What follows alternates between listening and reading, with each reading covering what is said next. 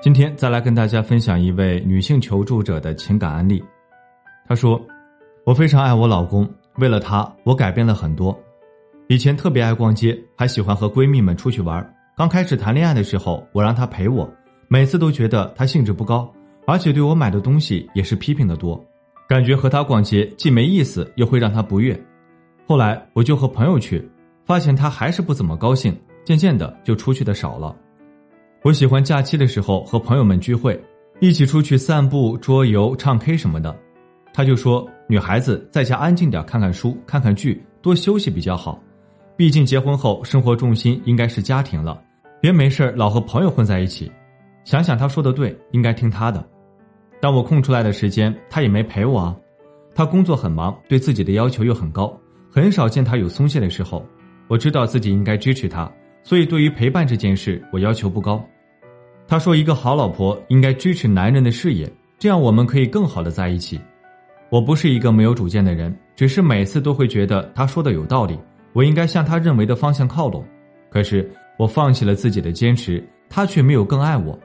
结婚后，我说想要小孩，他说你自己还是个孩子，过几年。我理解，养孩子是件辛苦的事，可是我年纪也不小了，都二十八了。孩子的到来，我可以胜任，我可以当个好妈妈。他的不信任让我有点伤心。他也不是没有缺点，我和他的缺点抗争了很多年。他抽烟，经常忙起来不管我，就像消失了一样。有时候可能两三天出差都没有消息，回家都不通知我，突然就冒出来。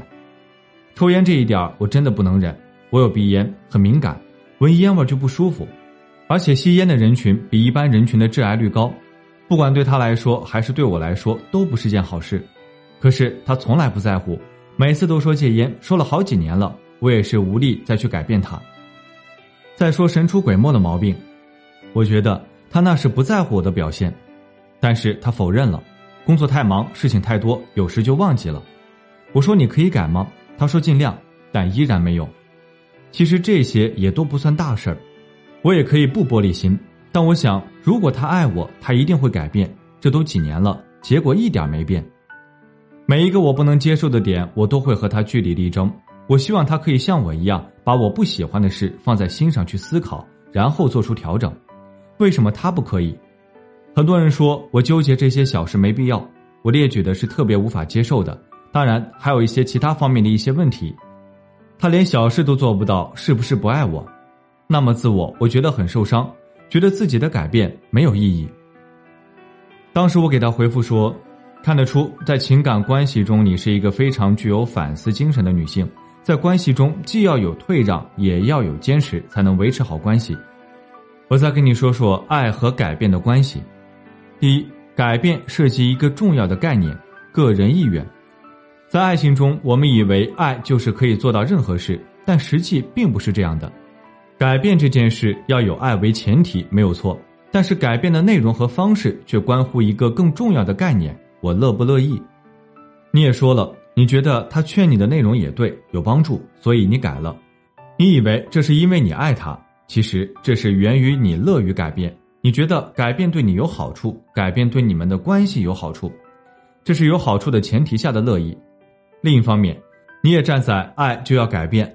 改变是为了我们好，是为了他好这个角度督促他，但是你忽略了他乐不乐意这件事。爱等于改变，这个等式是不成立的，其中还存在一个变量，个人意愿。强迫个人意愿去改变不是爱，是交换。